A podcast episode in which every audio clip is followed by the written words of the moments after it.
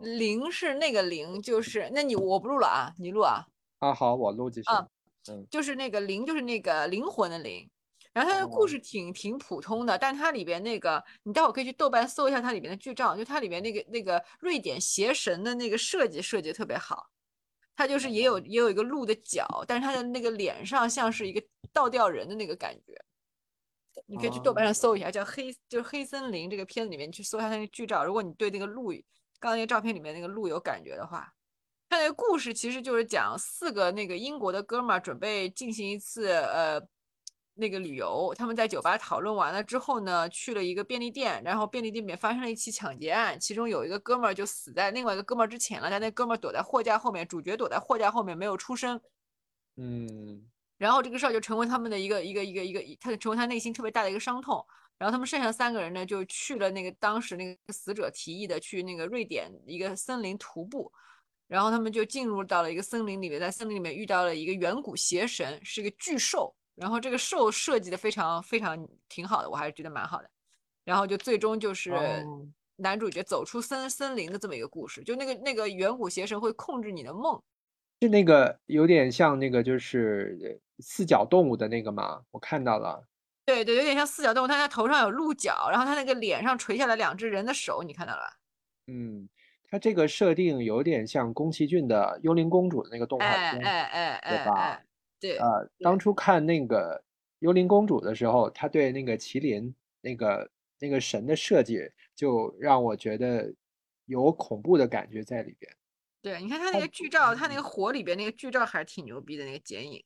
对对对对，我嗯看的就是这张。对吧？然后你看到那个当中那张，就是森林里面他站起来祈祷那个，像做瑜伽那个动作，那个那个站立的那个姿势也蛮蛮有意思的，看到吧？嗯，是是的嗯，啊，那我们开始吧。嗯，其实刚才就可以开始，我们可以嗯把片头放在中间。好好，对，啊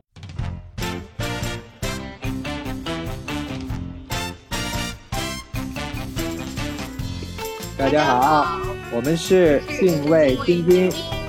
我是桃子星星。我是草莓星星。我们现在都已经已经进化到了那个出片头的时间。今天我们这是第三期了哈，我们要做恐怖片三连弹。其实并没有这个打算哈，但是最近可能就对这个话题稍微有感觉一点，就就随便讲了，就连着讲了。今天是我感兴趣的一个话题，我我要对我要讲一下伪纪实电影或者叫伪纪录片。伪纪录片的主要还是限定在这个恐怖片这个大的类型框架之下的这个伪纪录片，对吧？啊，对对对对，我比较习惯叫它伪纪实电影了，因为我老觉得伪纪录片会把它跟那个假的纪录片混那个啊对对对，义。有道理，有道理，就是伪以伪纪实方式呈现在大家面前的这种恐怖片，是恐怖片的一种类型，或者是是一种拍摄方法，对吧？对对对，因为我我也挺喜欢看纪录片的，嗯，但是看这个纪录片里边也有一些假货。你你知道之前有一个呃拍日本留学生的一个纪录片挺火的，叫《我们的留学生活》吗？我好像知道这个，哎，是不是嗯那个？是不是挺早年前的？还不是最近几年的，对吧？嗯，那个挺早了，嗯，我好像有印象，我好像有印象。嗯。还有一堆人在日本过年啊什么的那些画面，对吧？我记得。对对，我印象嗯最深的是里边儿还采访了一个在日本留学的一个北京人，说话那嗯叫一个贫，就是完完全拍出了呃，就是中国各地人对北京人的刻板印象，就是 就是乱乱加儿化音，然后说，哎，您吃了吗？哎，这个饺子呀，他就是 就是。就完全是刻板印象那一套，看着我这尴尬癌都犯了。但就是这个但是我要说了，就我要说那个，就是啊其实就是有好多人，他其实在这个，他其实是故意的去靠这个刻板印象来争取更多的这个流量和什么的。因为我觉得大家的嗯很多时候，大家的这种欣赏方式就是这样的，从以前的那个春晚，对吧？就是那种模仿南方人、南方小男人的那种那种，现在看起来就十分猥琐，然后又又很很傻逼的这种方式。然嗯后到比较火，就是那个以就是也是全国人民最刻板的上海白领的印象火的呀。他就是这样抓住了这个就很直接呀。对呀，问题就是嗯他问题，而且问题是他确实是上海人啊，对吧？对所以你就嗯说那个，那你就说你很讨厌的那个那个北，就是把所有北京人的那个刻板印象都 集身的，他也说是北京人，他也搞不好觉得啊，在这种就是说片子里边，在这种五湖四海，就是每个人都要露一露一手露一脸的这个片子里，我可不得赶紧的，就是说让大家看看，就是 我是个货真价实的北京人嘛。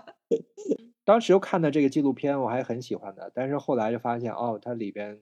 它并不是真的是纪录片，就是我这个，我觉得可能叫它伪纪录片会更合适。嗯，就是假对，纪录片用日日文日文说的话就是“你先摸 no”，就是假的东西。嗯但是，但是从我个人的角度来讲啊，就是我我自己个人的角度是觉得纪录片本身这个东西，它就不是完全真实的。嗯嗯，因为它始终存在着一个就是观看的一个视点，存存在着一个立场，存在着一个态度。那在这个态度之下，而且就是说你是有剪辑的，那你嗯既然是有剪辑的，那这里边就有就是说人为的去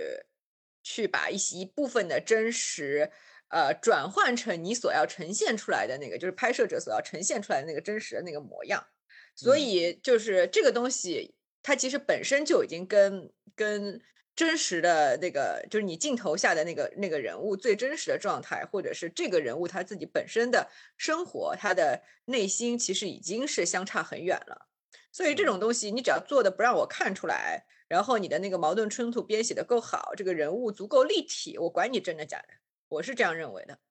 嗯，是嗯咱们之前呃讲过的那个那个徐桐导演的说的那个游民三部曲，咱们之前的节目里边提过一嘴。对，我们在那个伦理和那个善恶那期里边说过。对对，他拍的影片当时也是有这个讨论的，就是他深入了北京郊区，记录了一些呃，就是底层人民的还有特殊行业的生活。当时其实就有这个讨论，就是他是以什么样的呃姿态进入到这个影片里的，因为他有的时候是会和拍被拍摄者互动的，然后人嗯家还会主动跟他说话，聊一些东西。那嗯他那他在他的影片里边到底是充当什么样的角色？而他剪辑出来的这个东西，嗯，是不是他呃他引导过的，或者是加入他主观思考的剪辑出来这个东西？当时不也是有这个讨论吗？对，我当时嗯跟一个那个，呃，我做制片人的朋友，他投资了一个一个导演的一个纪录片，最大的问题是他的整个这个主线支离破碎。就是你比如嗯说，他可能在讲一家人，但是他可能讲着讲着就他在他在讲这个一家人当中的其中一一个人物的时候，可能讲到一半儿，他抛出了一个话题，这个话题还没有深入，他可能就去拍另外一个人了。但是呢，啊，其实是有这种拍法，就是说，但是你要有一个这两个人之间得有一个内在的联系，或者这个话题其实是从一个人身上转移到另外一个人身上，甚至是呃延绵到另外一个人身上以后，他最后可以回到这个你最初采访的这个人身上，但他完全没有，他就是没有设计，就东一榔头西一棒的。还是要故事就那个线的。嗯，对，最早的伪纪实电影就是那个《女巫布莱尔》嘛，我觉得它的故事线就非常好。对，它是一个非常完整的一个一个故事线，包括这个人物的关系，然后人物在这个人物的精神状态一步一步的变化，到他最终最终达成的那个效果，它是精心设计的。嗯。嗯，对，这个这个《女巫布莱尔》是一九九九年吧？我看一下啊，不知道哎，我查一下。呃，一九九九年，嗯，就是他给我印象最深刻的，他的剧情是几个电影学院的学生要拍一个他们的作品，三个人对，人，一九九九年，对，嗯嗯嗯，一个一个女生，一个女主角，然后两个男生，他们去拍这个女巫布莱尔的传说，到了这个小镇上，他们一开始的时候采访那个路人，里边有一个有一个情节特别吸引我，就是有一个妈妈抱着孩子，那个孩子大概一岁多，就是还不太会说话的那种，然后这个这个学生采访他，让他讲一讲这个女巫布莱尔的故事，这个妈妈就讲了。而这个孩子呢，在镜头里面呢就非常的烦躁，就就拿手去捂住自己妈妈的嘴，就是不想让她说下去，非常烦躁。这个镜头给我的印象特别深刻，是因为我当时就感受到了，就是特别真实的感觉。虽然这个有可能这个孩子当时并不是真的配合导演这么去表演的，他可能只是觉得。呃，妈妈的注意力转移了，不在自己身上了，然后碰巧出现了这么一种特别合适的表现。但是这个镜头放在这儿就特别的打动我。这个小孩很小吧，对吧？对，好像一岁不到，那就还不怎么会说话的这个年龄。这个其实蛮妙的，就是就像你说的，就是你对一个这种还在还在哺乳，甚至说还在哺乳期的这么一个婴幼儿，你基本上是没有办法跟他说戏的。就是你甚至小猫小狗，它就是一般我们在那个电影制作行业，呃，如果你要拍到一些小动物的话，其实会有这个小动物的呃专业的这个训练人员来介入，来帮助你去完成你想要的那些镜头。但是小孩的话，其实比小小动物更难控制，尤其是这种他孩子就是没有还没有开始学会说话，还没有变成这个还没有对这个世界有一个有一个判断的这么一个年纪的小孩。他可能你刚才说的那个、那个、那个、那个镜头，很有可能就是大家都很常见的，比如说你见过亲戚家的那种还在哺乳期的小孩儿，他会他跟他母亲之间的那种共生感是非常强的，就甚至可以到了一种就是玄学的地步。就比方说妈妈有一。有有一刻，这个注意力不在这个小孩身上，或者这个小孩感觉到被忽视了，他的这个共共通体跟他有一丝的那种分裂，他就会焦躁不安，他就会去要去要去发发表自己的这个这个不安或或不满，这个大家都能看到过嘛？比如说哭闹啊，或者是去拍打母亲什么的，就很有可能就是说，当时那个镜头就是那个演妈妈的那个那个那个演员，他可能就是说表达出了一个，就是他他在跟。对他的注意力表达，对表达出了一些注意力非常集中的那个样子。那他这个注意力就从这个小孩身上转移到他在说的这个事儿上了。那个小孩就感觉到自己可能被忽视了，然后不安全感一下就来了，对吧？对，所以就当时这个这一这一段的这个情节让我觉得特别真实，就是因为这个妈妈在说这个女巫布莱尔的时候，其实妈妈表现的是她不相信这个传说的，她是当当做一个奇闻异事。来跟镜头面前来表现自己的，他说到一半的时候，这个孩子就开始越来越烦躁，就开始捂妈妈的嘴，就是让我感受到了这个孩子在恐惧，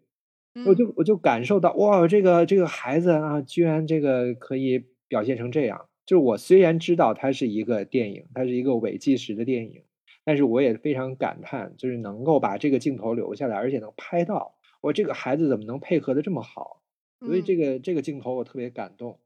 所以你的点其实就是你的你的嗨点其实是在于你就是你对所谓的伪纪实这样一种表达方式的嗨点，其实反而是在一种呃精心设计到让你看不出它是精心设计的这个过程当中，又出现了那么一点浑然天成的那种像是那种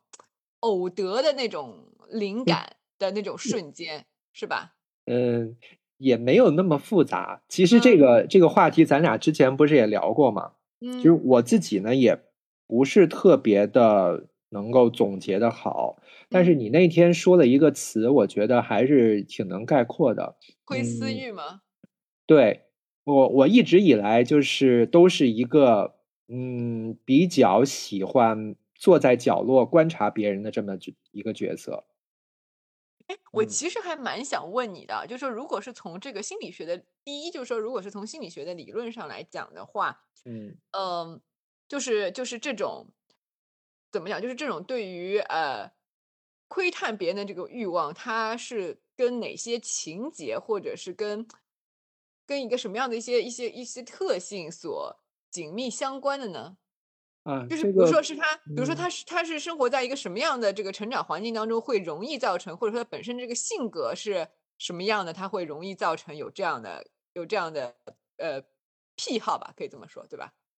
我觉得首先就是就是人就是天生的内倾和外倾，那我肯定是内倾的，嗯哼，呃，我不是外倾型人格，外倾型人格你可以就是就是认为就是外向人格。就是他他的兴趣和发展都是与外部社会接触要互动的，嗯，而内倾的人格就是要自我挖掘、自我窥探、自我反思，喜欢内省的这一类人。那我肯定是属于内省的这一类。那我觉得我喜欢就是呃处在一个不显眼的角落，然后观察别人，那肯定是一个内倾性格的人。嗯，我觉得首先这个。嗯，那那换种角度来讲，其实就是说，一个喜欢躲在暗处去观察别人的人，他其实会有一个底层的逻辑，是他不想被别人观察，他喜欢躲起来。对，嗯，我其实是不喜欢上台的，嗯就嗯。是原来上学的时候，就是就是有些时候不得不，这个嗯。时候呢，我也能做，比如说嗯要要上台讲讲我们的这个课题，或者是嗯。要我要怎么回答问题之类的，我们都是嗯。要到前面去的。我嗯。上中学的时候，我非常害怕，我嗯。非常害怕，但是我遇到了一个很好的老师，就是我高中的语文老师。那个嗯时候，那个这个老师很喜欢我，因为我嗯语文很好嘛，就嗯。是那个让我做课代表，然嗯，后呢，每次呢都把我写的这个作文呢，就是让我上去念。朗读，嗯。对，然后呢，又每周呢又拿出两堂大课的时间，让每一个学生都做一次自己的专题的演讲，讲嗯。自己喜欢的东西，然嗯，后然后哇，呢，这个挺好的呀，对，然后讲一本自己要推荐的书，嗯，然后然后我当时讲的是村上春树的那个那个挪威的森森林，嗯。嗯，然后我还讲了呃关于兴趣的那一堂演讲，我讲的是漫画，因为我上中学的嗯。时候特别喜欢看日本漫画。嗯。然后自从这两堂课之后，我就不太害怕上台演讲了，嗯。是因为当时我觉得我是课代表，嗯。而且之前呢，就是就是一直夸奖我作文写得好，所以我在上台演讲之前已经有了一定的自信，后来就不怕了。但嗯是我后来又反思哈，上了大学之后，我发现呢，我的这种不怕，不是我心底真的喜欢，而是嗯我换了，强迫自己换了一个人格站上台。嗯。我的，就的是或者说或者不是说换了一种人格，或者是调动了你人格当中的另外一部分力量，对对吧？去支撑自己把这个事儿做完，但是这个事情依然就是不会给你有带来任何的快感和成就感。对，我不会想主动去上台，不会想主动成为焦点。但是嗯如果事到临头的话，我会调动自己平时并不想调动的那个力量，支撑我把这件事情做完。我我跟你有跟你有点像，又有点不太像是，我其实特别不擅长或者是不喜欢，就是也是在一个公众面前，就是在公众面前站出来表达一些什么。我更嗯擅长的是一对一的、一对一的这个表达和交流。嗯，你指的擅长是你觉得一对一的时候，你的思路更清晰，是吗？我的目标更明确，就是嗯我对自己要讲的东西会有一个更加清晰的一个路径。就是我嗯就是很就你要说的悬一点，就是说，如果是对很多人讲的话，我其实会有点分散，就是我会不不自觉的，就是说去去判断，就是每一个人他的这个需也不是需求，就是他的这个点和他什么时候在听，什么时候走神了。什么时候什么什么，或甚至你我我我觉得，如果简单粗暴的来讲，说你可以解释成一个控制欲很强的人，他在一对一的时候更容易做这个掌控，而对一而嗯在一对多的时候，其实由于你要他多线处理，就是时刻处在这个变化中的呃这些问题，或者是这些呃能量走向而感到心有余而力不足。哦，你粗暴来是很粗暴粗暴来嗯讲是这样的啊。你是很在意最后传达效果的，所以在时刻观察对方的反馈，是吧？嗯，不是说是传达效果，我其实很在意对方有没有听明白，因为我是觉得，如果我输出了，首先我不是一个精力很旺盛的人，就是不会觉得就是嗯说，呃，浪费额多就多浪费一些额外的精力来说，对我不是不不算个问题。我相反，我是那种就是说，其实自己精力不是很很旺盛，然后我每输出的一些精力，我希望它能够得到一个，就是希望它是一个有效率的。不希望白白的去输出。那在这样的嗯前提之下，我就会很在意我输出的这个，我呃，不是说要要给别人输出观点，就比如说我们在交流一个事情，可能跟工作有关，我是希望我说的这些话尽量的能够清楚的传达给对方。然后希望对方能够明白，就是不要对我产生的这个，不要对我的话和我比较表达的这个信息产生误解，哦，那这点我或者们俩，是对，或者是听漏了什嗯么，或者是什么，我就会觉得说啊，点我们两个嗯人，啊，我们特别不一样。嗯我我我明白了，就是嗯呃，我的话呢，呃，我可能会我主动放弃这一点，就嗯是我认为我的话说完了，我就已经做完了我能做的了。那么对嗯方到底是怎么理解的，这一点我可能就放弃了。嗯。嗯，就是我允许对方曲解我的意思。呃，我我不行啊，我不行，因为是我的工作当中，我对方一旦嗯曲解我的意思，是给我造成了很大的那个其他的工作成本啊。是是是，对，这是因为我们工作性质的不同，是对，因为一旦有团队合作的话，就是会出现这样的问题，沟通成本就会变成不解决，就会变成一个很大的那个困扰。对对，而你们实时沟通的那个情境会多，就因为你们要共同完成一个东西，你们要共嗯同完成一个工作。而我的这个就是写东西，不管是给别人写还是自己写，嗯我其实都是我先完成之后，然后拿嗯给别人看。那别人的看法，其实我是我是管不了的，所以我可能就形成了这么一种方式，就是我嗯表达完了，我尽量表达清楚，但是对方怎么去发散去理解，我是不管的。嗯嗯嗯，这这可能，我觉得，哎呀，这说起来就有点儿奇妙。那究竟是，呃，我现在从事的工作，呃，加强了我这种对窥探的这种舒适感，还是因为我天生的就把自己放在了一个窥探，不希望被别人注视的这样的一个地位上，所以才逐渐觉得写东西这个工作适合我呢？就蛋生鸡，鸡生蛋。对呀，我刚刚想说，这不就是那个鸡蛋的问题吗？这个很就没有没有办法去讨论的。而且你刚才说的，其实那个那个阶不是就是那个那个阶段，我其实也会，就是当比如说我们一个团队把这个事儿做完了之后，去交给甲方去评判的时候，我也会那种，就是说我把我想要表达的意思，就尽可能的用文字清楚的表达出来了。那至于你们要怎么判断，将来我要就开会的时候要不要解释，还是说根据你们的修改意见去怎么样的，就是另外一回事情。在这个上面我是不纠结的。嗯，但是就是说，在团队内部，因为我们要就是说，等于说你一那么多人去创作一个东西的话，其实是希不希望这个东西呈现出一种，就是它的这个像像是你不希望你你呈现出来这个东西像是一个人格分裂嘛？你希望还是是希望它是一个就是说看起来像是一个整体。是拥有一个相同的一个一个共同的这个灵魂，那这个灵魂里边，你可可以嗯呈现出不同的侧面和趣味点，但是他他还得是同一个人，因为你你写一个人物，你不可能说你写出来这个人物跟你的那个同事写出来这个人物，他们明明叫同一个名字，但就像我们说的，此伦理非彼伦理，对吧？就是虽然叫同一个名字，但是毫但是其实毫不搭嘎的两个人，那怎么行啊？对对，我记得我小时候是上中学的时候，还有一个还有一个朋友提议说我们要共同写一本小说，我当时就觉得这不扯淡吗？就是我认为写作这个东西，就当时就是他说的是写小说嘛，他说写小说可以两个人合写，我说你这合写怎么写呀、因为这啊完全是一个人的思路，一个人的这个，你你怎么接着我写呢？我就就觉得呃就不可思议。但是但是但是有一个，你知道有一个方法是，哎，我们又我们好像又说的很偏了，但无所谓。我们我有一个方法是可以合写小说的，啊就是我是我们上高中的时候，我们文科班人很少，我们我们高中比较特殊啊，以后有机会再讲。我们文科班一共才二十几个人，简直跟我上大学一个班人人数一样多。然后呢，我们我们文科班二十几个人，大家都很熟。呃，在这样的一个过程当中，我们曾经就是整个二十几个人里边，大概有七八个人一起合写过一个武侠小说，然后嗯是以接龙的方式写的。那为什么可以，就是说这个方式可以保证能够进行下去不走偏呢？是因为里边的每一个人物都主要人物都是我们班上的同学的原型。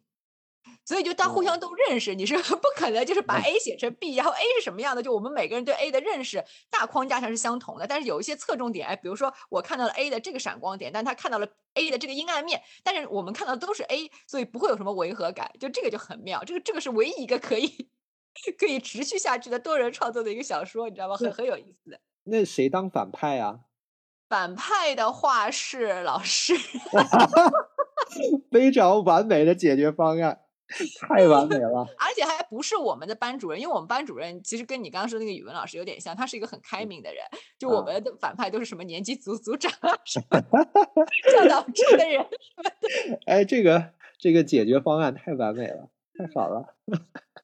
其实只是，其实咱们也没有说偏哈，因为刚才说到那个伪纪实电影，然后就说到了这个伪纪实电影给我带来的是什么。就是你你说的特别对，其实你很多时候比我自己还能更能点出我其实心中想的那个词是什么，其实就是嗯。窥私或者是窥探。嗯哼，这个纪录片，嗯，这个伪纪实电影带给我的就是满足了我的窥探欲，就是之前咱俩聊的时候，之前因嗯。为这个事儿聊的时候，你就说过这个词，说是嗯。不是因为呃我我喜欢这个这个呃这个窥探隐私啊，或者是这个这个偷窥的这个欲望 表现在这儿。我后来一想啊，确实是这样的，就是你在在看这个伪纪录片，就伪纪实电影的时候，你会有一种在一个安全的地方，然后获得了比片中的人物更多信息的这种感觉。嗯嗯，嗯，这个很天蝎座啊，这个或者是说很冥王星的这种这种特质。嗯，我不是也很喜欢这个悬疑小说跟侦探小说吗？对我也是，因为我也是个啊冥王星在那个星盘当中占据很显著位置的人，所以 就我也有对这个我是能嗯。强烈感觉到的。所以你不觉得嗯。我在你家就是给你拍的那些 照片，你不觉得就很有那个味道吗？对对对，嗯，嗯证明一下，不是什么色色的照片啊，啊，不是不是。嗯。啊，就是一些就是一些我很性感的平时照片。对我平时不会拍的不会拍的角度，然后利用了一些那个那个灯光，然后拍出来了很不一样的感觉而已，嗯嗯，很正常的照片。对然后说回来哈，就是嗯我我看这个侦探小说的时候呢，我有一种感觉，就是实际上呃我在在写和我在看的时候呢，都能感受到作者是实际上是要故意制造和读者之间的信息差的。嗯嗯啊，就是你不可能就是把所有的信息一下子都和盘托出，那就那就无所谓侦探也无所谓悬疑了。那你就嗯是实肯定是要隐瞒一些信息，这个就是悬疑小说要做的。但是在这，嗯，你先说。但是在这个就是呃伪纪实电影里边呢，最让最让我爽的哈，不一定是嗯所有人，最让我爽的是，我觉得我比影片当中的人更早的发现了事实。嗯哼。嗯我刚刚想说的就是这一点，就是说嗯我刚刚突然之间有一个有一个想法冒了出来，就是这个所谓的窥私欲的背后，其实是一种智商优越感的体现。对嗯对，是的，嗯，就是他会有一种，就是因为你看，其实嗯，好的小说，好的那个侦探小说或者是推理小说的作者，他其实就是在跟读者做一场，他其实是在跟读者做一场比谁更聪明的游戏。对对，但有的时候就是说，有的时候其实读者也不建议，也不介意，就是说这个作者比他更聪明的，就是只要你最后的这个东西足够有逻辑，圆得上且出乎人的意料。嗯，但是，但是就是说，好的好的这些作者，他他可以在最后让你出乎意料，但是他在这个过程当中，其实是会让你有一些就是说已经解到谜的快感。我觉得这个才是最完美的。就你一路畅通看到最嗯后，那就不是一个好的作者。但是你一路就是说故意掐死了一个信息，故意以制造这个信息落差来死活不让别人猜到，你最后出来这个东西，别人也索然无味，这就没有参与感了。对，我就看过这样的，就是不太好的小说，就是它是用叙述性轨迹，就是不是你看的不仔细，也不是你推理的不对，而是他故意把这个信息掐掉，或者是用这个你就是根本就是掩盖掉了关键信息，不让你知道，你怎么能猜到结局呢？是不可能知道的。这个其实就是你会有一种很恼怒的，就是说对方其实明明很愚蠢，但是他还就是说利用了一些，因为他是作者的特权。而不让你知道，这个就很傻逼。有一些有一些推理的剧，其实也是这个样子的，就是你明明知道，其实就这么一个点，你就是藏着不说，然后呢，嗯你就是故意要那个就拖着你往后看，但其实就那么一个点。然后呢，这个但是他的这个这个所谓的能拖着你往下看的这个张力，其实往往也只能最多持续三四集。就是对于我来说啊，有些人可能就是为了嗯看最后那一个，可以真的把这个剧看完。但是如果你三四集还不说，我就已经认定你是一个愚蠢的作者了，就根本就是不惜得我花这个时间陪你往下走。对对对，这是在故意拖沓剧情，但没有更好的东西来填充了，他只能把这个延长。对，嗯，嗯。就是那个说刚才不是说那个女巫布莱尔嘛，一九九嗯。九年的，然后后来还有一个二零零七年的那个《鬼影实录》，嗯。我刚才还看了一下相关的影评，然后嗯。看影评的时候就说他这个《鬼影实录》的内容，我先说一下啊，就是是这个男女朋友两个人在一个房子里边，这个房子闹鬼，还是男女朋友，我都有点忘了。应该是也就当是男女朋友吧。好，嗯这个这个呃这个女主人公呢，她呢是呃小的时候就有过类似的呃撞鬼或者是灵异现象发生在她身上，嗯，然后他们在呃男女主人公在这个新家里边，在这个大 house 里边也发生了一些撞鬼的一些事情，他们找来了一个驱魔人，驱魔人告诉他们啊，这个。呃，在你们家作祟的这个东西是随着女主人呃小的时候一直跟到这里来的。那么这个听到这个事情呢，女主人公会有一点慌，但是这个男主人公不知道是怎么回事，还很兴奋。他呢就拿了一个摄像机要把这个过程都录下来。我我看了一下那个影评啊，说的是这个男主人公想把它拍成电影，但是我但是我忘了啊，是不是确切是这样的剧情？好，我我好像有你这么一说，我好像好像就是有一丝这样的印象，也不是拍成电影，但好像是说要拿这个东西去去卖钱，还是说去去去去盈利什么的，我记得。对对对，那那就是那就是应该是这样的。嗯。然后呢，就是我看影评里边呢，就是说，呃，因为他是，呃，就是这个男主人公就是特意拿的这个录像机在屋子里边要记录这个灵异现象，对，所以呢，就是在这个影片里边呢会。会有一个字幕，就是拍摄他们睡觉的时候发生了什么事情，会有第一晚、第二晚、第三晚，然后，然后你在那个第一页的时候发生了一个很小的一个事件，就是一个门自己开合了一下，嗯，然后到了第第三页、第四页的时候呢，每每一天都会发生比前一段时间更严重的这个灵异现象，而到了这个。下一次出现字幕第七页，然后第九页的时候，你观众就已经知道了，今天肯定要发生更严重的事情，要出大事儿。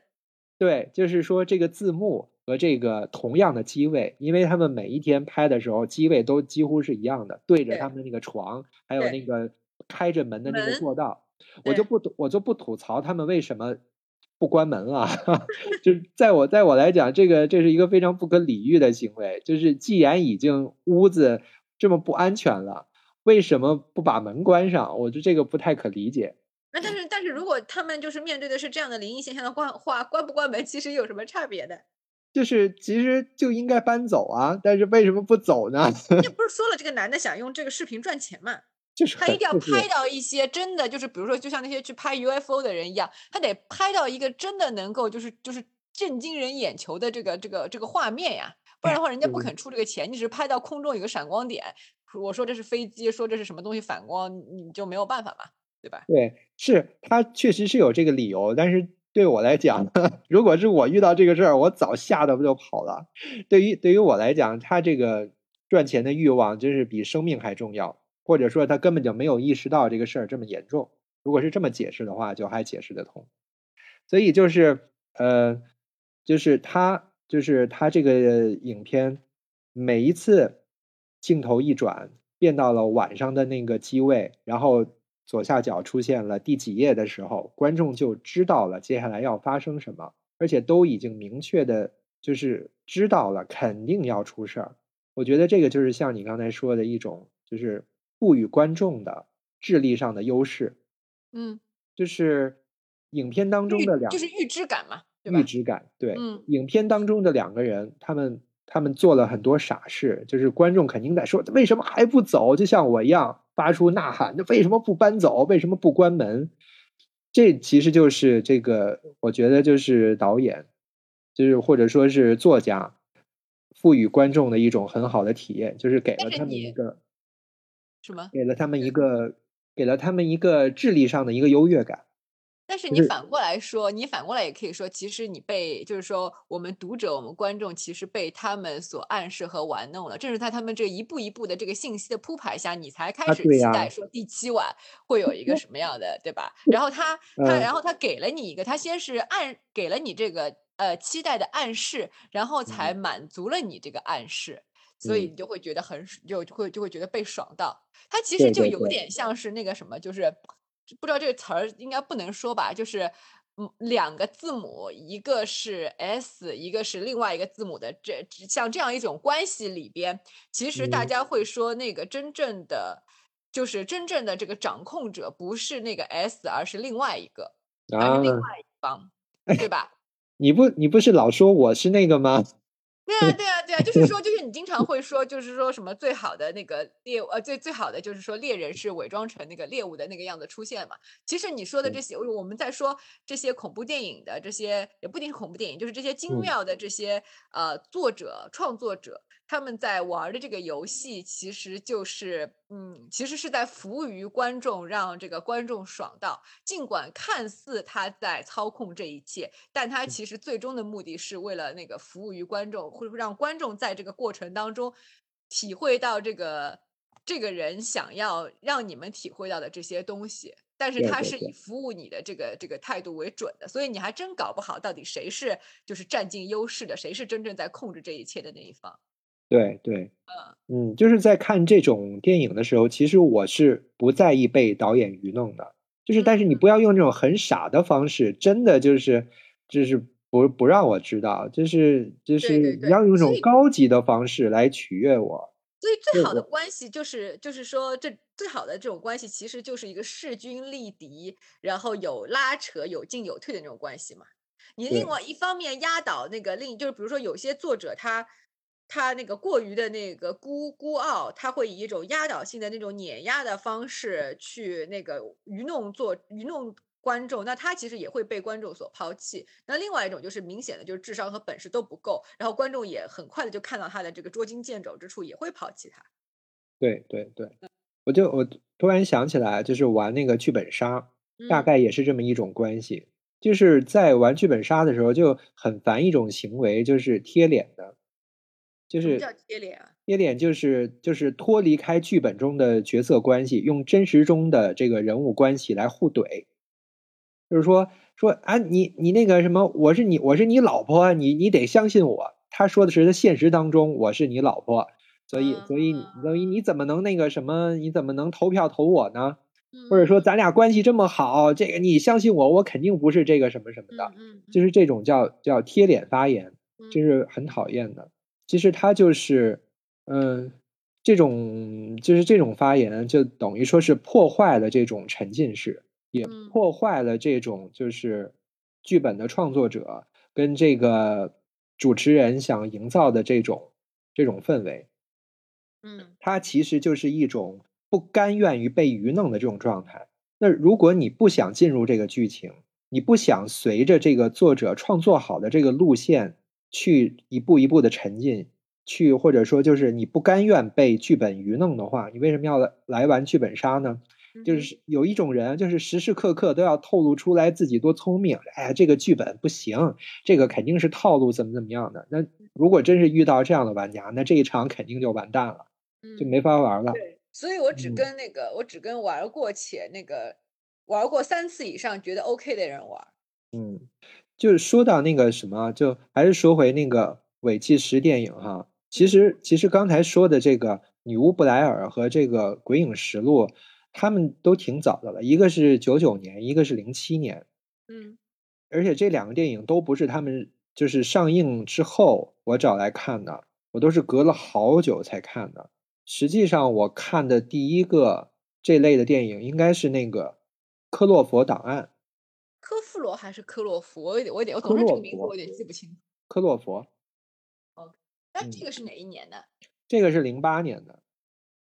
我应该是零零八年还是零九年，然后下下来看了之后，然后才对这个这种类型的电影感兴趣，然后才回过头去看的《鬼影实录》之类的。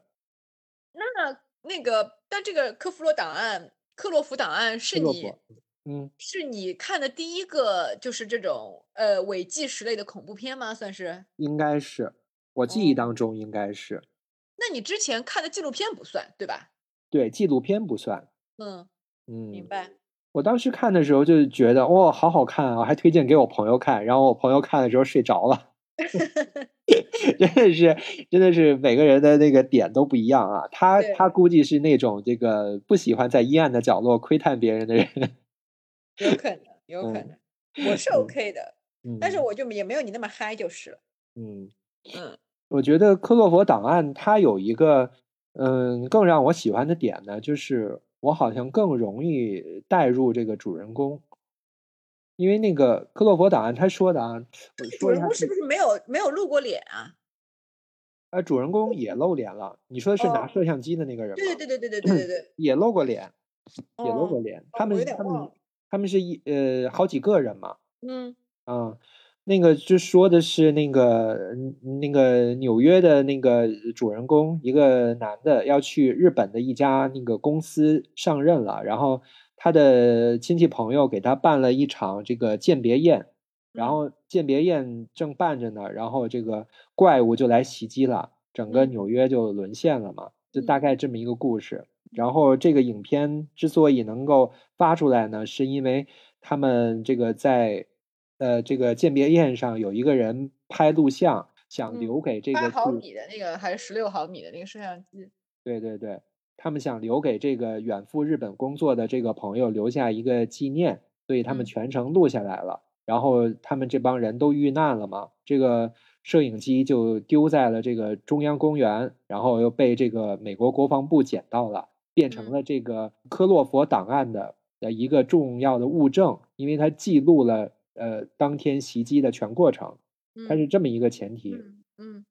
这个我喜欢我喜欢嗯它，就是就是完全是因为它是一个怪兽片，而跟它是不啊是那个就是那个拍摄手法没关。因为你知道，就啊是怪兽对对对主题是我很嗨的一个，对对对，哎，我也喜欢看，我喜欢看哥斯拉。嗯对，它跟那个那个《鬼影实录》跟布莱尔不一样，它不是闹鬼的，它是怪兽的。科洛佛档案更让我喜欢的一个点就是我我比之前说的那两个影片更容易带入那个主人公，嗯是因为那个女巫布莱尔啊，虽然她整体来讲挺好的，比较完美，她营造那个氛围都很好，但是我很讨厌里边的那个女主人公，就是女哪个女主人公？就是女巫布莱尔里边那个女的。我知道哪个，我我完全我有点忘。女巫布莱尔里边只有一个女的嘛，她是两个男的，一个女的呃，啊。但是那个女的也不能算是女主人公吧？我觉得那个就是说真正的这个女主人公就是永远都一直没有出现的女巫布莱尔吧。啊，对对对，你你知道，就说到这个的时候，我们以前上课的时候，我们大学上课的时候还曾经就是说有一个很经典的例子，就虽然跟这个女巫布莱尔毫毫女巫布莱尔毫不搭嘎，但她其实是呃有一点相似之处，就是说我们小时候看过一个是伊朗的还是哪儿的一个片子叫呃中央车站，好像是。啊，然后他这个故事就不是讲是一个奶奶带着这个儿子找呃带着孙子找爸爸的这个过程嘛，这一是一个一一一路旅行找找嗯爸爸的这么一个过程。啊然后这个爸爸也从头到尾没有出现过，嗯就最终也没有找到。但是他在这个旅旅途当中，这个小男孩得到了一个成长，领悟了一些一些怎么讲，就是一些生命或者是生活的意义，就这样的一个电影。嗯它是一个公路片啊。然嗯后当时我们老师问说，就是说这个片子男主角是谁？其实不是那个小男孩，而是那个从来没有出现的爸爸。这个才是就是说这个剧的啊这个灵魂人物。那其实放到女巫布莱尔里边，所以你刚才因为我我就对那个女主角毫无印象，因为想说，哎，这个女巫布莱尔的女主角难道不就是那个从来没有出现过的女巫布莱尔？啊啊，是对。那对于一般观众来讲，那这个电影里面唯一出现的这个就是这个女大学生了，对对其他的都是你完全不记得她是一个什么形象的人了。那就是就是很固执，啊，是她是那哪种固执？是那种圣母的那种固执，还是那种就是说要那个就是就是就是愚蠢的那种固执啊？但就是就是已经已经事情已经急转直下了，然后出现了很诡异的事情，他一直拿着摄像机要拍。哦，然后，当然，这个电影这个电影里边那个另外的那个男，就是那个男主人公也吐槽他了，就是说你在干什么？你为什么一直要拍？就一直嗯在吐槽他这一点。这还好呀，因为你嗯已经设计成他是我们是跟着他的这个摄像机的视角在看的话，那你他要是不拍了，我们看个啥？对，但是就很讨厌啊。包括那个《鬼影实录》里边那个那个那个那个丈夫，对，那个男朋友也是，就很讨厌。所以就是就看这两个电影的时候，我都很讨厌这个里边的这个演员。所以好奇怪啊，就是说你是在我完我完完全全没有这样的那个感觉，所以你是在讨厌，就是说怎么讲，就是说你站，就其实你是不讨，你是讨厌那个那个代替你去窥私这个世界的这个演替，我对，是但是我讨厌我讨厌他们的点就是，我觉得他们把一个简单的事情搞复杂了。嗯，那我我觉得本质上你还是在讨厌这个，就是这个创作者本身。我没我我没有完全按照这个你的意思来呈现这个这个这个这个角度。嗯，或者说是，呃，或者说是我不接受，我不接受，嗯，我思路之外的另外一种做事方法啊，有可能，对对对，就是这种是很这种是很很很容易出现在本身也是这个创作者的观众的这个身上发生在这种观众身上的。对，就是我认为这个故事明明有更聪明的做法，但是他们却用情绪来。掩盖，然后最后做了很傻的决定。就是咱们之前不也聊过那个林中小屋嘛？林中小屋里不也吐槽了这一点吗？就是为什么这个主角团们在遇到这个重大事件的时候，一定要分开行动？对，然后在这个 电影里面不是也吐槽了这一点吗？哦，原来他们是被下毒了，所以这个每一次遇到类似的事情的时候，他们脑子都不好使。嗯嗯，对，就是我就是不，就是在一一旦看到这个主人公就是明确犯傻的时候，我就是很难忍受这一点。嗯，但是这个那个克洛佛档案里边，我就是觉得这个主人公都很可爱，嗯，就是有一种很很奇妙的感觉，可能也跟他的这个它里边有一个有一个很巧妙的点，就是他这个整个克洛佛档案的这个录像带。是通过，呃，就是抹抹除了这个主人公跟他暧昧对象的这个女朋友的他们的生活录像带来那个记录的，所以就是他大部分内容是这个袭击怪兽出现当天的录像。而在它暂停的这个空档的那个录像带呢，会保留一部分之前没有抹除的他们的生活的录影带，嗯，会有会有一个一个像闪回一样的，就很巧妙的把这个主人公原来的前史介绍出来了，里边有有他跟他女朋友之前的生活片段，去这个游乐场美好的这个时光，所以就是这是在这个这个这个其他的。呃，那个伪纪实电影里边我没有看到的一个小巧思，那可能就是因为多了这一点，或者是或者是因为这个《哥洛伯档案》里边的这个主人公这个演员长得比较帅而已 可能是这一点。他那个他那个他那个设计，就是说你刚刚说的那个那个设计，其实还是蛮重要的，就是尤其是他在灾难片里面，他其实。它其实是糅合了两种不同的那种类型嘛，一种是灾难片，就是包括怪兽，其实也是灾难片当中的一个分支。然后另外一个就是你说的这个伪纪实片的这个拍摄手法。那其实，在这个灾难片里边是经常会用到这样一个套路，就是说它要让你，它它会时不时的用一种呃比较巧妙的方式，让你看到在这个灾难发生之前的那个日常的生活是多么的珍贵嘛。对，对，嗯，所以就是当。当这个他们的这个画面又切回到当天灾难的时候，灰头土脸的时候，你就会感受到原来的生活有多好，也感受到现在的这个灾难有多么的恐怖。是，你看这个话题放这个话题现在说也很应景，大家都能感同身受吧？啊，我想我想给大家讲一个，就是说我今年今年看的几个恐怖片里面还不错的啊，就是有几个其实都已经跟大家推荐过了，是那个 X 的那个续集，那个 Pearl 珍珠。然后还有一个就是这个很小众的这个，呃，叫《尸体游戏》这么一个恐怖电影。然后这个恐怖电影里面就没有任何一个咖，他全都是青少年。就唯一一个大家还能叫得出来的这种名人，就是 Pete Davidson。Pete Davidson 就是那个 S N L 里边的其中一个笑星吧，喜剧演员。然后他是卡戴珊的前男友。然后他还有一个最大的特长就是特长，跟他所有他他约会过很多女明星，就包括那个之前那个。呃，有一个他前女友也是那个美国流行音乐的那个 Ariana 那个那个女的叫什么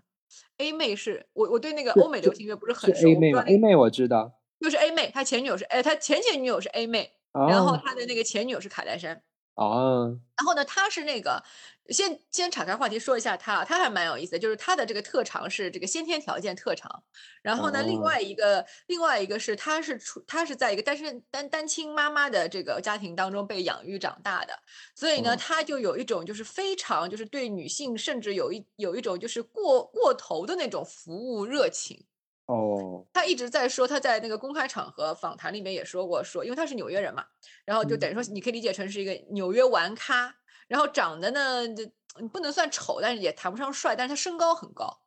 嗯，然后呢，男人们就一高遮百遮百丑嘛，身高很高，然后纽约玩咖，然后本地人就是很知道哪儿好玩，各种。吃好喝好玩好的地方，他说他只要跟姑娘出去约会，就不管这个事儿成不成，只要他跟姑娘是出去约会的，他钱包里至少一定要放三千美金以上的现金，才能够他觉得他才能就是好好的招待一个女生去跟他一起去约会，度过愉快的这样一天或者是半天。所以就是说，虽然他他不算是什么，就是说就是真正意义上那种就是很。呃，那个阶级很高的那些名人，但是他约会过的所有的女性都是比他那个，就是比他要火，比他有名，比他那个在圈内的地位要高的这样的人。嗯，啊，就是说他这个片子里面就只有这刚才说的这个尸体游戏这这个里面就唯一一个可以谈得上咖的就是他，就你可想而知，其他的根本就是 nobody 了。嗯，他这个故事是以一对，就是呃，他比较有意思的是，他他其实是一个特别常规的一个故事。他这个故事呢，简单来说就是一群年轻人去到，呃，有一个有一个女女主角，然后跟着他的朋友去到一个他的朋友的朋友的别墅里去度假，然后大家一起玩那种类似于狼人杀这样的游戏，结果一个一个接二连三死去的这么故事，听起来是不是特别无聊？对呀。但是这个故事特别好玩的就在于说，它所有的细节都做得非常让人耳目一新，就是是我最近看过的这种旧壶装新酒，就是说最好的一个。首先，他的我们刚才说的这个女主女主人公，她是一个 lesbian，她是和她的女朋友一起去到了这个他的女朋友的好朋友的别墅，他女朋友的好朋友就是这 Pete Davidson。啊，然后呢，这个女主角是一个平民家庭的姑娘，而他的这个 lesbian 女友是富二代。嗯，然后那个富二代带他们去的那个 Pete Davidson 的别墅，也是和他一群富二代的朋友在那儿那个有一个周末聚会。但是他们之间，他们在这个富二代圈子里面，你可以就想象那个以前那种什么 Gossip Girl 里边那种，他们之间也有些小团体，有些小矛盾，有一些谁是谁的前男友、前女友，谁的爸爸和谁的妈妈有一腿，谁怎么怎么 不，各种错综复杂的关系。但是没有大人啊啊，有一个大人是对对，这里边还有一个明星是李佩斯，你就很喜欢的吧？啊啊，对。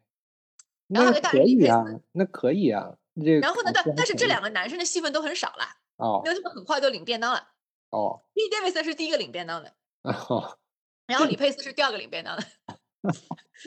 没有钱给他们。对，所有的这个呃，就是说除了他们两个男性之外，就其他都是女性了。然后这对 Lesbian 主角呢，就就去了这个 Pete Davidson 这个别墅，然后他算是不请自来的，因为他他是 Pete Davidson 的前女友。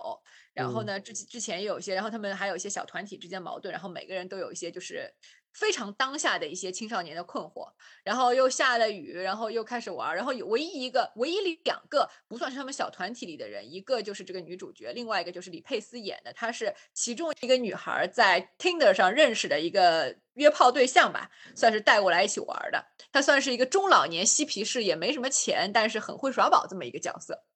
然后，总之，故事开始进行，Pete Davidson 就死了，然后就大家开始互相猜忌，开始互相杀，然后最后才发觉，其实 Pete Davidson 是死于一个乌龙，他是不小心把自己给割死的，就没有任何人杀了他。但是因为这个乌龙事件，导致就所有的猜忌互相爆发，最后有意无意的把每个人都害死了。嗯。然后那个，然后它挺有意思，它当中有一个特别逗的，就是说我想我想拿出来分享的，就我不剧透其他的了。有一个特别逗的点，就是他们不是之之前互相骂嘛，就大家很常见的，就是觉得你其实我跟你做好朋友都是这么被迫的，你就是个碧池什么的。嗯，虽然是这样的套路，但他其实台词写的很有意思。他其中就是对一个黑人姐啊，对，不是黑人姐们，是对其中有一个姐们吼说那个。说你以为你每天你做你以为你做那些播客有人听吗？你们这些都特别傻逼，你就讲了那个为 什么？然后那个那个小姐妹就说 做播客很累的，我要剪辑的。什么？我应该不讲，非就很当下，它里面每一个矛盾，就说所有的套路，就所有的那个就是桥段都是套路，但所有的内容都是新的，而且很鲜活啊，特别逗哇，好有体会啊！是。对呀，我要一句一句听啊！我录完不管呢，要一句一句听的，要一句一句逼掉，还要剪。是啊，对，这个也蛮有趣的。对，而且他拍的也挺好的，就是他整个这个这个是画面啊，然后那个节奏感啊，然后就是你整个，而且片子不长，你整个看下来也就是很轻松。然后你因为因为大概的那个走向，你其实都能猜到，但是你能猜到过程当中，它每一个桥段具体说的话，展现的这个这个这个这个画面感和这些具体发生这些动作，又是很又是很当非常当下的，嗯，这还不错，嗯。那故事也完全可以拍成一个，就是像你说的这个伪纪实的这个方式。嗯，哎，是今年的片子吗？去年的还是今年的？可能是今年的，啊而且也是那也是那个院，呃，不是院线电影了，也是 Netflix 的这种。啊，我最我最近的新片子看的太少了，我嗯的我看的都是原来的片子，都是嗯老片子。这今年确实片子就很少，我也是，你看也嗯只能说出说出这两个来，对吧？嗯，我们说的之前说的那个《遗传厄运》和那个《仲夏夜惊魂》也都是好几年前的片子。对，都是之前的。嗯我我这个为了做这期节目，我找啊这个伪纪实电影，其实近近两年也没有是特别符合今天这个主题的。我找其实都是以前的，我还记得我好嗯多年前，一呃有一次在香港旅游的时候，就看过一个呃伪纪伪纪实的一个恐算是恐怖片，但它是另外一个就是怎么样常见的一个恐怖片的一个分支。就我们好像说那个灾难电影里面有个分支是是那个怪兽，然后嗯有那个恐怖电影当中也有一个分支是驱魔。啊然后我看的那个那个片子，它也是不是讲古代驱魔，就是讲当下，就是梵蒂冈接到了梵蒂冈有一个牧师接到了一个任务，然后他去到一个人家里，然后他这个嗯他这个感觉，他开头的那个感觉其实是有点像是我们都很喜欢那个潜伏那个类型。就是说，他嗯作为一个驱魔师，也经常在各种高校或者是在他们那些宗教机构里边做一些演讲的。他是一个很有嗯经验的一个驱魔师，然后但是他这次却碰到了一个很棘手的任务，他完全是用那个就是说，因为他们也有这种驱魔，现在现代的驱魔也是要要要讲那个流程的嘛。你获得了一系列的这个签发的这个许可以后，你去到那儿，你身边会有一个见习牧师，要全程把你的这个东西录下来，以免当中会出现一些就嗯是。将来那个家属可能会会会会导致的一些一些争纷啊、纷纷争啊，或者是一些法律条款上的一些问题，所以全程都是有人拍的，嗯所以他就以这个为那个切入点，就是呈现出了这个你说的这个片子是不是叫《梵蒂冈录像带我不知道哎，忘记了，但没有在国内上过，我完全不，因为那个是真的是就是说路过电影院看看有什么片子这个可看的就走进去看了，完全不记得那个片子叫什么。》啊啊？你继续。没有啦，就反正就是最后驱魔失败了嘛，那是个恐恐怖电影，但是它就是以完全是以一个一个就是他的见习助手的手持摄像机的那个、嗯那个来呈现的。啊，所以也是嗯蛮有动感的，驱然后也是蛮蛮有一些蛮出乎人意料的一些那个就是镜头的表达方式的。嗯，驱魔的我也很喜欢。那你看我我一说就说老了，我就说那个驱魔人，就一九七三年，那一个嘛，对，吧一？九七三年的那个，嗯，就是小女孩会那个腾空飞到天花板，然后头会三百六十度还是一百八十度转的那个嘛。然后那个就是说很多污言秽语，就是我最喜欢那段儿。对对对，那个其实就就是那个片子太经典，那个片子就相当于奠定了以后所有的那个驱魔的它的那些要素。对对对，而且嗯就像你说的，你经常原来那个提到那句，就是呃如何驱魔呢？就是把恶魔的名字找出来。对对，name 对 it，对。对，对，这个也是也是他也是在这个里边，在这个里边奠定的这个这个基础。嗯，而且这个这个片子也有一个镜头，我是特别有印象的，也跟我嗯刚才说的那个呃话题有有能够呼应的地方。就是嗯它里边，我忘了是那个神父啊还是哪个角色，是在在家里边，是一个呃，就是一个比较暗的一个环境，然后在这个这个荧幕的左上角缓慢的出现了一个鬼脸，嗯，然后又慢慢的隐去，但是。嗯，但是就是在这个这个呃主人公的行动没有受任何影响，就是主人公并没有发现，在这个屋子里边曾经空中浮现过一个鬼脸。嗯，但是如果这个观众看的仔细的时候，就是他是能够这个这个发现啊，这怎么突然出现了一个鬼脸？但是嗯就是并没有发生其他的事情，只是缓慢的浮现出来，又缓慢的隐去了。嗯我觉得这一点就就造成了这个观众认为的比这个当事人、比主人公多知道的那一点东西，就造成了一个信息差。我觉得这个是特别打动我的，也让我觉得这个电影很好看的地方。就是如果他光是那个驱魔的过程，就像你说的什么头转头转一百八十度，或者在天上飞啊之类的，那我觉得，那它其实就是在恐怖的那个程度上来讲，对于我来讲，并没有做到极致。但是就是因为这么一个镜头，我觉得哇，这个好恐怖啊！这个突然又我我突然又想到了一个就毫不搭嘎的一个，也不是一个话题啊，就是我在想说，就是说说到这个恐怖片的这个感觉，看恐怖片的这种这种感觉，或者是喜欢看恐怖片的这些人，嗯，他其实也分成两种。我觉得一种人就是说，其实是他喜欢看恐怖片，但是他不会被吓到，嗯。这种人，呃，有，但是我是不认识的。但是我我是听说有这样的人的，就他看恐怖片就非常的能够把自己摘出来，就完全是当成是一种就是像坐过山车的这样一种体验，就是完全是去寻找这个呃一惊一乍，这个肾上腺素就是被吓到，但他不会去细想，不会去后怕，也不会沉浸在这个里边，他完全是当成一种感官刺激来看的，就跟有就是就跟某些对吧感官刺激系小电影其实本质上是一个本质上是一样的。这是一种，然后另外一种其实是寻求，就是他是那种比较敏感的，然后是很容易带入到故事的，甚至像你说的，就是说，就是容易为故事当中这个主角的命运所揪心，要为他呐喊，说：“哎呀，你怎么这么笨啊？你恨不得恨不得要冲进去摇醒他的那一种。”嗯。然后呢，这类爱看恐怖片的人，他尽管看完了可能会被吓得那个晚上睡不着觉，或者是连着要想好几天，但他也依然爱看。我觉得这是这两种人，然后这两种人其实对应到我之前有一个朋友，我听他讲讲了一个蛮有意思的理论，但他是自己研究那种就是神秘学啊，有的没的的。他有一个理论就是说，其实敏感的人和不敏感的人呢，就好比说就是各有利弊，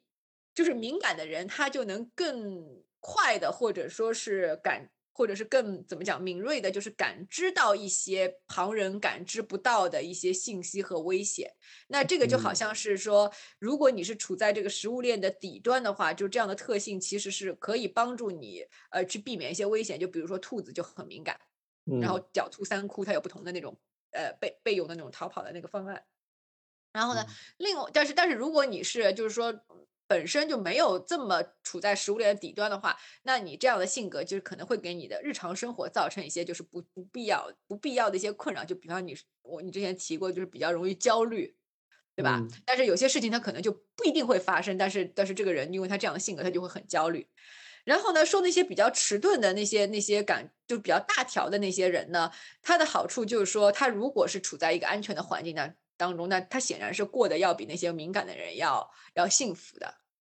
对，但是他也可能就是对将要即将要到来的那些风险，可能就比较后知后觉。那这个也可能会有一些后果。反正就是就是各有各的那个什么。他我我想说的是，我那个学神秘学的朋友，他就举了一个例子，就相当于说，如果很敏感的人，他可能住的那个，如果把它比作一个房子的话，那他他那个房子就是四处漏风的。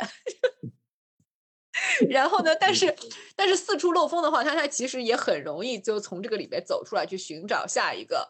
栖身之所，或者是寻找另外的路径和方案。但是如果你本身住在一个就是很不不敏感的人，呢你本身就可能住在一个就是就是堡垒里。然后这个堡垒看似是是那个坚不可破的，然后你你可能，但是它也可能会阻挡你了解外面的信息。可能到兵临城下了，你才知道那个出问题，或者说你可能依然会幻想说兵临城下了，这个我这个堡垒依然是不可坍塌的。但是这个世界上没有攻不破的堡垒，就反正就是各有各有各的问题。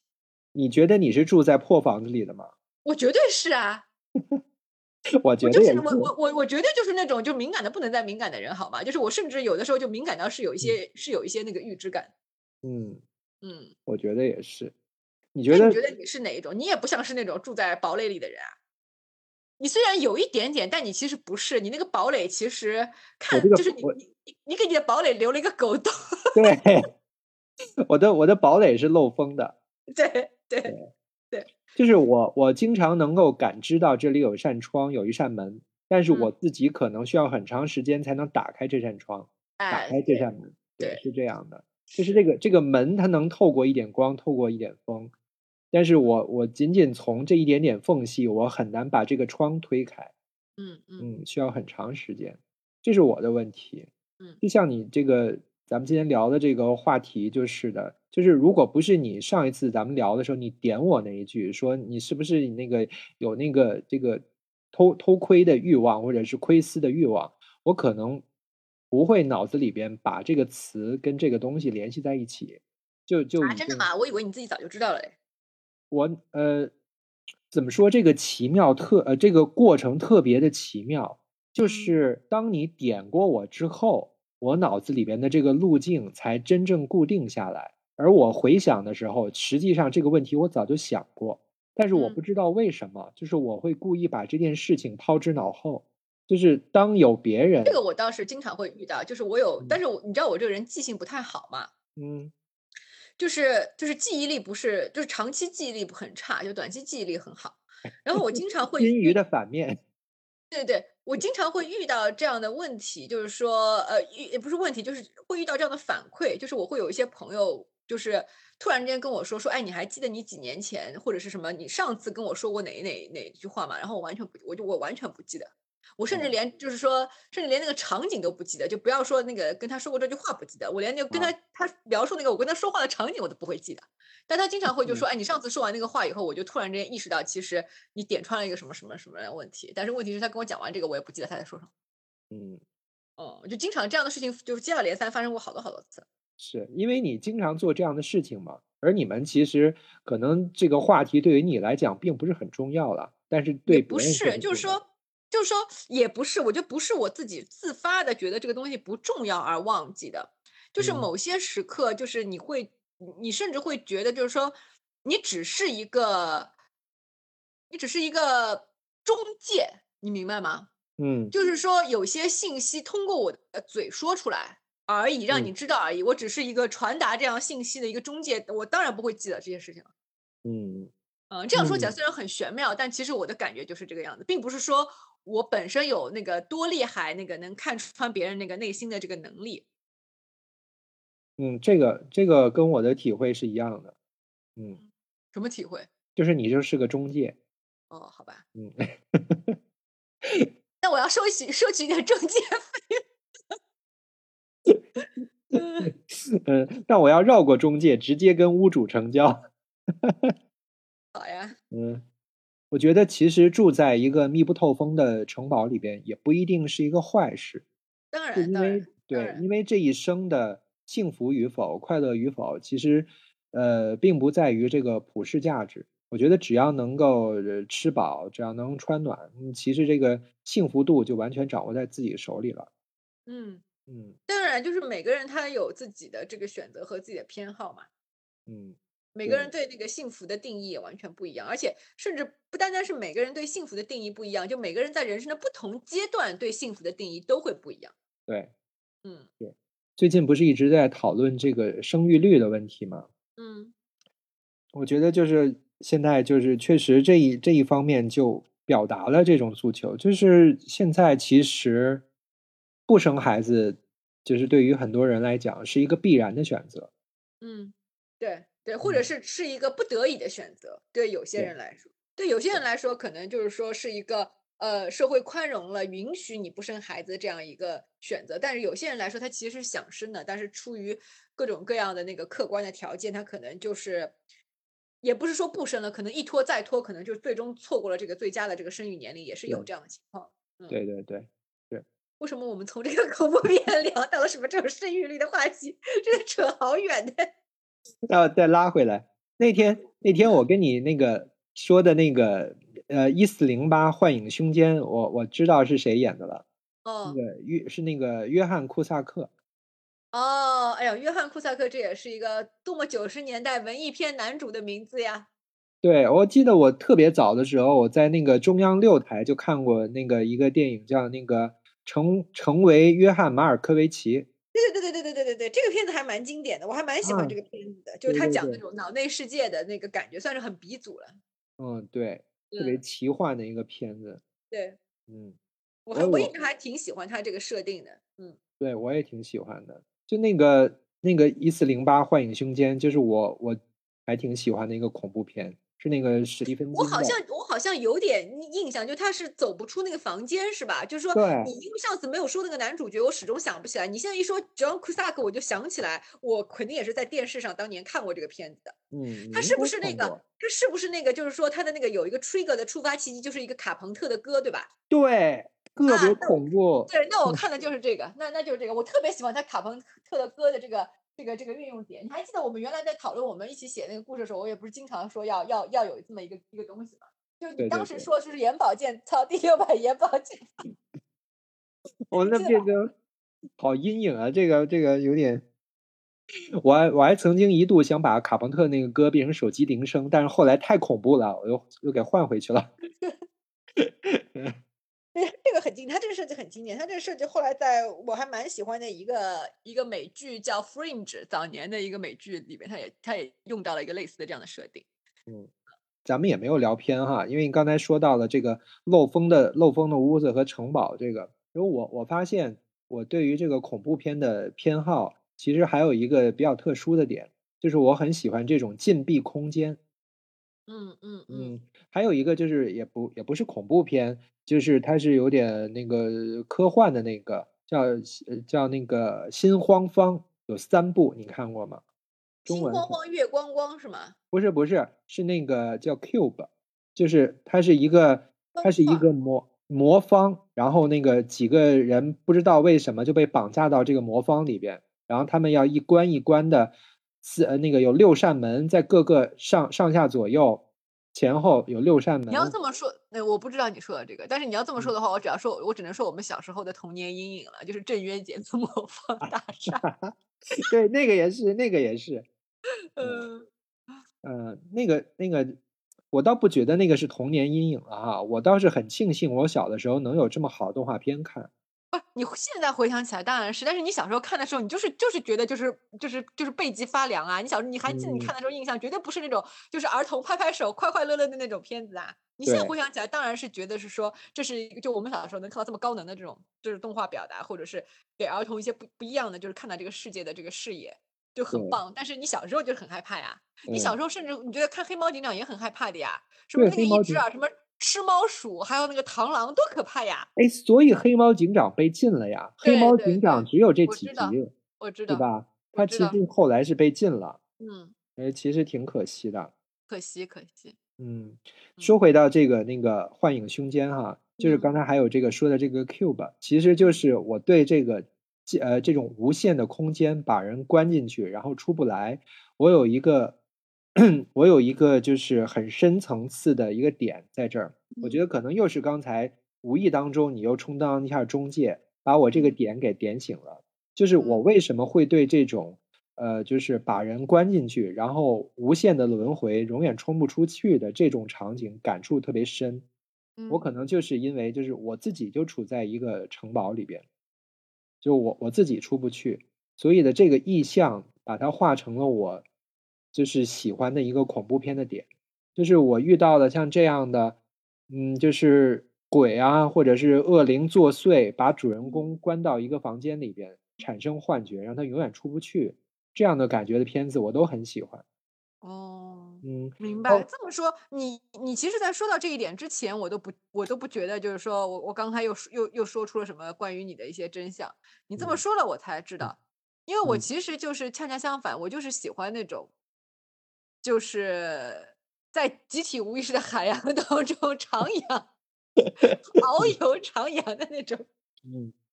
对，在在那种圆形的故事、圆形的人物，那种童话那种黑森林、那种幽暗的海海海海平面底下那种就是古老的文明的那种连接、神话的这种这种故事里边，就沉浸在这样的故事里边，是。我觉得这可能表达了，呃，表达了我一个深层次的欲望，就是要充分暴露自己。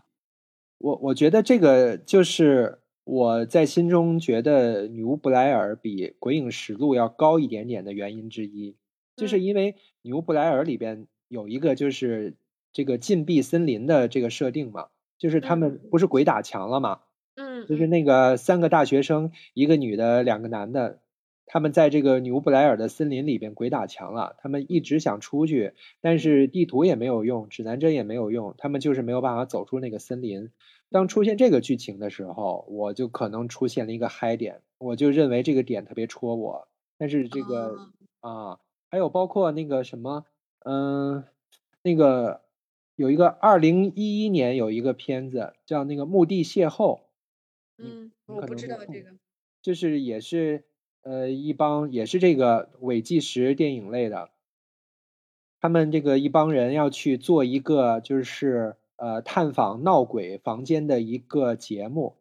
然后他们一行人把自己关在了一个精神病院里边，然后当出现了一系列闹鬼事件之后，他们疯了嘛，就不想再进行呃继续拍这个节目了，就要闯出去。但是他们就是为了节目效果，是让这个看守人把他们锁在这个精神病院里了。他因为他们要号称在这个闹鬼的地方待够八小时，但是他们等不到那个时候了，他们要要冲出去，不想要在这待着了。而当他们把大门的锁撞开之后，发现本应该是室外的那个通道消失了，而连了另外一个室内的空间，就是他们永远被关在了这个精神病院里了。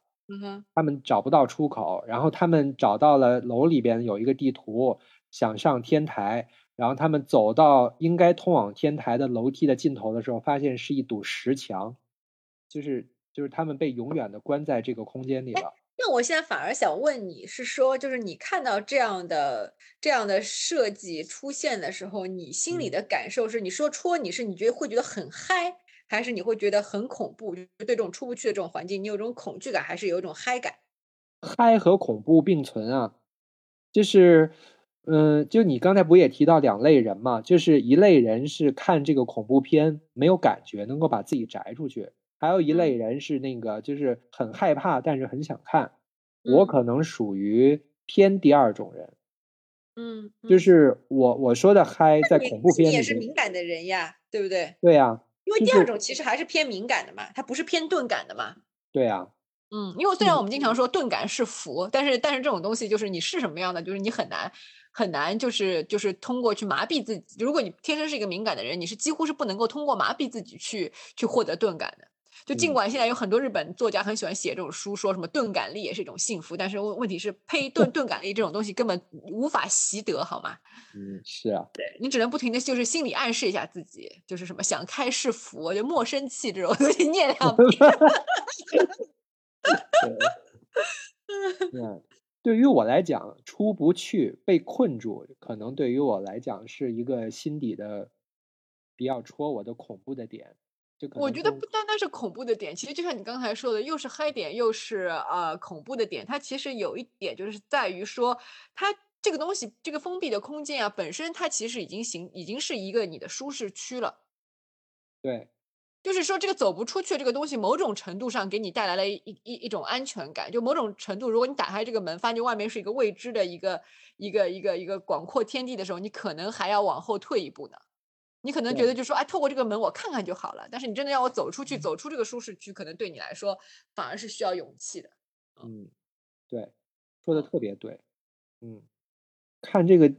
恐怖片，有的时候就是你，就是你感受到你最害怕的是什么，有可能你需要内省一下。其实也许可以提点自己，能够向下挖掘自己内心深处那些隐秘的点。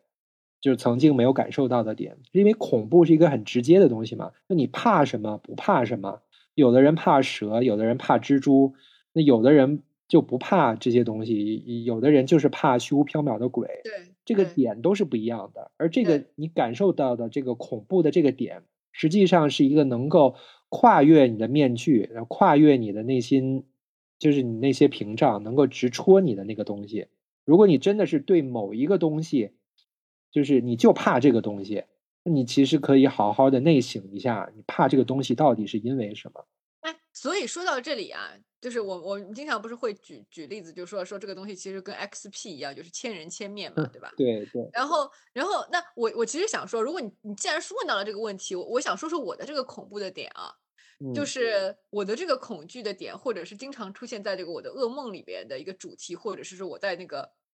恐怖片里面比较嗨的一个主题，其实是一种你可以理解成是一种无法逃脱的轮回感，就是整个文明。必将在毁灭之后经历重生，这是一种很矛盾的感觉。就是一方面，一方面就是我始终有一种，就是说最后的那个结局是是向上的，最终阳光会那个射到这一射进这一片阴暗的森林的这种感觉，就好像每一个神话故事，每一个童话故事的是是结尾，就是说你经历过这个文明的这个毁灭以后，新的文明还会诞生。但是另外一种无力感和恐惧感是，我知道这样的事情已经发生过千百遍了。就是说，当这阳这片阳光照耀进来，就是说正义终将战胜邪恶的时候，就是说再过一个轮回，这个终这个正义终将也会变成需要被消灭的邪恶。嗯，就是说这样这样一个就是说无法逃避的这个轮回，你甚至可以说是它无论是说什么宇宙运运转的法则，这个超新星的爆炸，这个宇宙最将归于尘埃，然后再一次的那个孕育重生。就是我，我对这个东西就是又嗨又恐惧的，而且我始终对那些就是说，我很小很小的时候，就甚至是那种，就甚至是上小学之前，我就很着迷于那种就是古代毁灭的文明，就不不不单是中国的，还是外国的，就很小就刚刚开始会开始看图的时候，我就疯狂的要看这些，就是说什么金字塔啊，然后这些那个就是古代建筑什么什么我什么陵帝王的陵墓啊，什么这种什么庞贝古城啊什么的。呃，对对对对对，然后包括那个那个叫什么亚特兰蒂斯啊，什么乱七八糟这这些有的没的。嗯，我很小的时候就很痴迷于这个。嗯嗯，那你觉得这是什么？这你觉得你觉得这个是是是有什么有什么分分分析的说法吗？就是精神分析、精神层面、精神分析层面的说法吗？你刚才说的就是你的梦啊，就这种轮回，让我想到了那个大母神原型。哦。就是那个那个 The Great Mother，我知道这个，呃，这个这个原型，因为这个大母神它有两种形态，一种是圣洁女神，一种是邪恶女神。嗯，我知道。嗯，就是就是它它是它是两面性的，相对的。一方面呢，它代表的是这个呃容纳、圆满、呃孕育生命；那另一方面，其实还代表着这个邪恶、破坏。嗯。这是这这这些东西，它是相对的，就是你刚才说的这个。但是其实它也没有邪恶，因为大自然没有善恶之分，它只是在它只是在破坏重生，破坏重生，它只是对它来说就是说是一个生命的循环。对，嗯。啊，就你刚才说的这个，就回到了中中夏夜记里面。就是为什么就是中夏夜，就是我们都觉得好啊，就是我觉得它就是很符合这个原型，或者很符合心底的那些比较深层次的意象。对，对我就超爱这个，因为它这个主题太戳我了。这个主题就是我就特别特别有感受的一个主题。对它戳你，也是因为跟你的这个跟你的原型，跟你能够沟通到的这个原型有相通的地方。你说的，你梦到的这个永世轮回的这种这种梦，我觉得就是和这个大母神原型有很多相似的地方。嗯，那说明啥呢？我觉得啊，它不是说明啥，我觉得就是这就说到这两个学派的不同了。就是这个弗洛伊德也解梦，这个荣格也解梦。这个荣格虽然在这个解梦方面就挺谦虚的啊，就是他自己并不觉得自己在解梦方面有过什么贡献。但是实际上，他却完全推翻了弗洛伊德解梦那一套。就是如果这两个要对比的说的话呢，就是弗洛伊德是这个就是叫做因果论的，就是弗洛伊德要把这个梦中的内容都解释为你原来发生了什么，嗯，所以你会做现在的梦。还是比较在这个物质世界这个层面的，然后荣格就比较偏精神世界的层面了，对吧？嗯，不是。荣格不是偏精神，荣格是偏目的论。什么叫目的？呃，就是偏未来。就是弗洛伊德会把梦解释为过去的解释，就是梦是过去生活的解释。而荣格是把梦解释为对未来的指导和昭示。啊，我明白了，就是说也不单也不是说过去和未来，而是说我刚才为什么说物质世界，就相当于说弗洛伊德的解读还是在这个线性时间的这个物理的世界里边运行的一套法则。对对对。而其实对于荣格来说，他已经隐隐约约了有了一些多重宇宙，有了一些不同的这个对这个世界可能会有更高维度的这样一个解读的一个浅浅的这么一个模型在里。对对对对对，是这个意思，没错啊。明白。所以既然时间不是线性的，过去也就不是过去，未来也不就是。也也不一定是未来，对吧？对对，嗯，所以就是你刚才问的这个问题，这个梦到底是什么意思呢？如果用荣格的观点来讲呢，就是它的意思并不存在于你过去的生活当中，而是这个梦想要指引你未来的生活，或者它已经成为了结果，告诉你这个结果是什么。对啊，所以就是并不能从你过去的生活当中分析出来这个梦代表了什么。呃，就是。怎么讲？就是说，虽然对这个，就是因为一切，就是说什么尘归尘，土归土，就是说人的生命走到走到终点的这样的一种，就是说，就像人人有生老病死这样的一个不可避免，整个人类的命运，不同的文明，不同的，怎么讲？就是这种呃，所有的这些东西，它都会要经历这种循环的这种命运。就我只是对这种，就是说一切已经，一切其实是已是被注定的这种感觉，有一有一种无奈。但是同时，我又知道，在这些注定的这个这个圆环的这个旅途当中，它其实依然有很多怎么讲，就是值得你去体味的那些瞬间。我我会有这种这样的一种感觉。但总体来说，我还是觉得是说啊，你无论就是说多么完美的这个文明，多么辉煌的这个人类创造出来的这些东西，它最最终就要归于寂灭。就这个东西会让我有一丝小小的无奈。嗯，哎，你这个，其实你这个想法跟荣格晚年的想法很像了。不过荣格就是很坦然的接受这一点了。在荣格晚年的时候，他就是就几乎就是成为了一个就是呃不怕死的人，就可以这么说，就是等死。嗯，就是他不认为死亡是生命的结束。嗯，就是因为他自己研究的是这个嘛。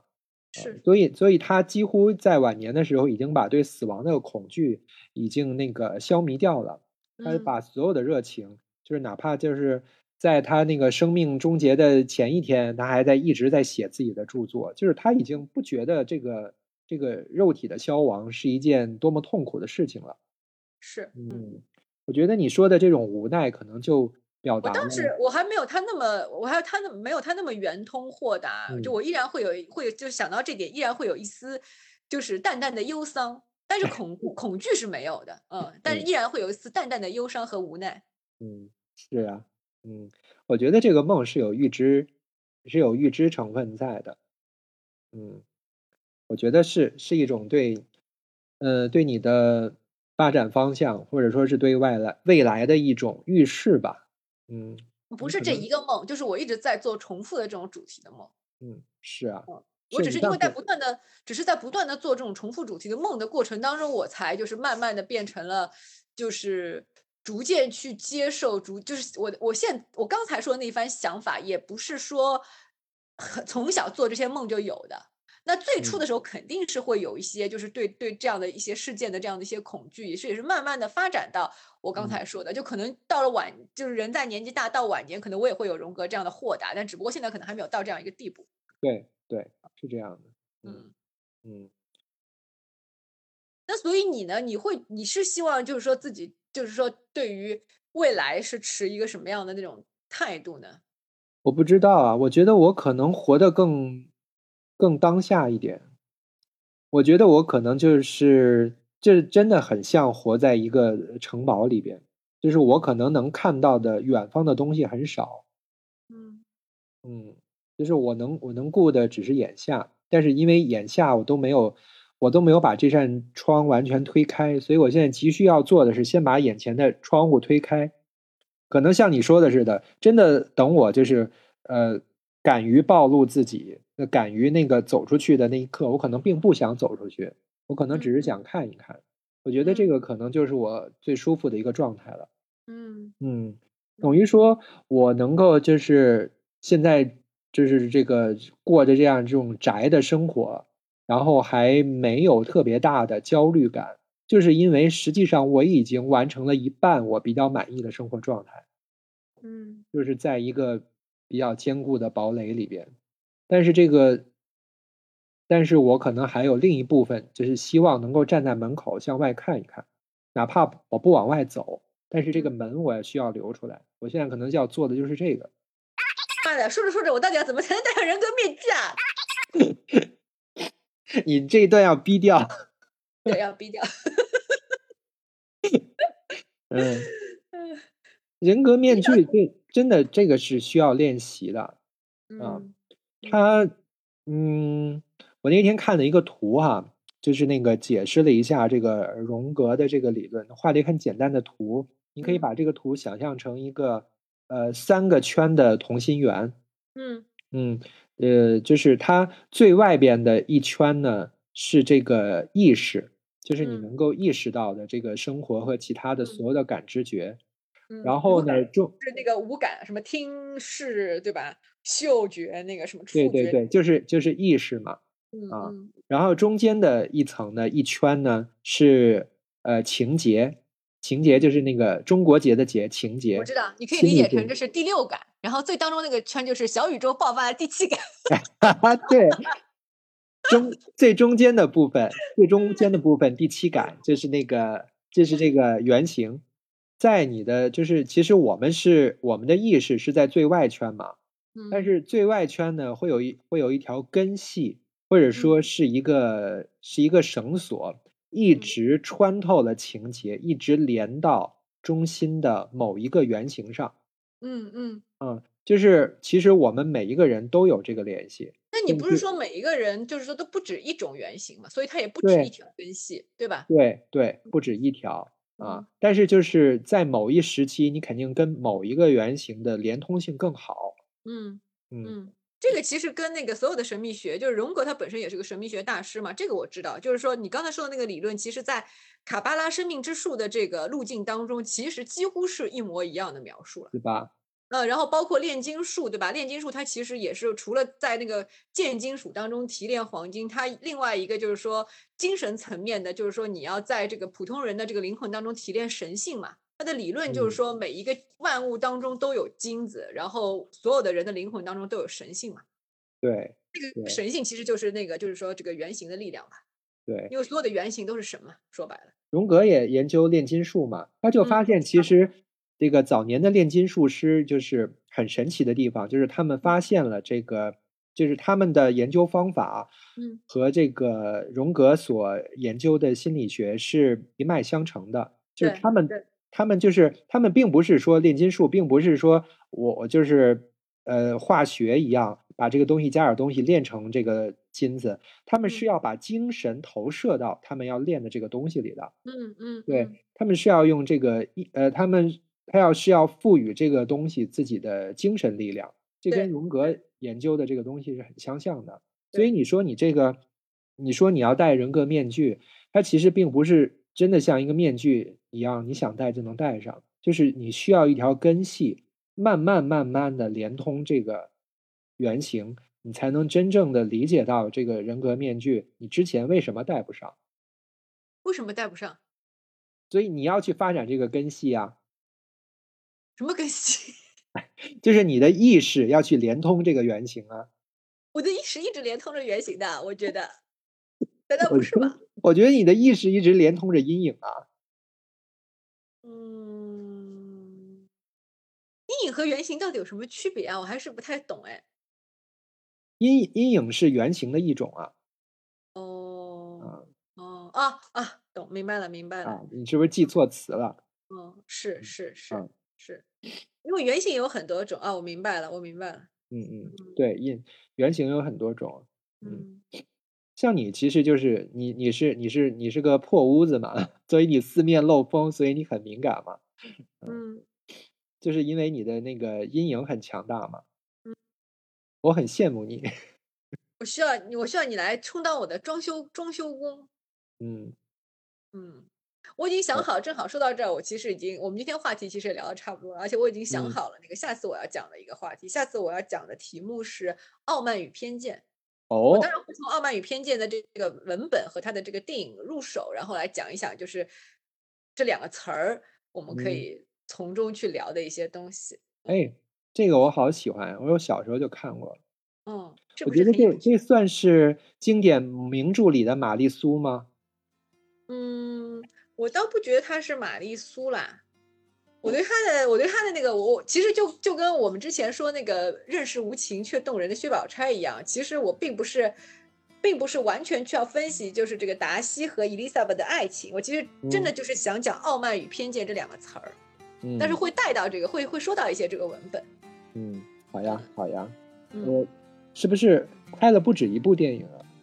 电影都不止一部，剧也还有嘛，剧就是那个那个那个那个那个叫什么脸书。最有名的那个剧是最经典的那部剧是脸书演的，哦，嗯，好，行，那下次就讲这个，期待。嗯，那，今天那今天就这样啦。好啦，就算聊完了。好的，嗯，好，嗯，那大家拜拜。大家拜拜。嗯。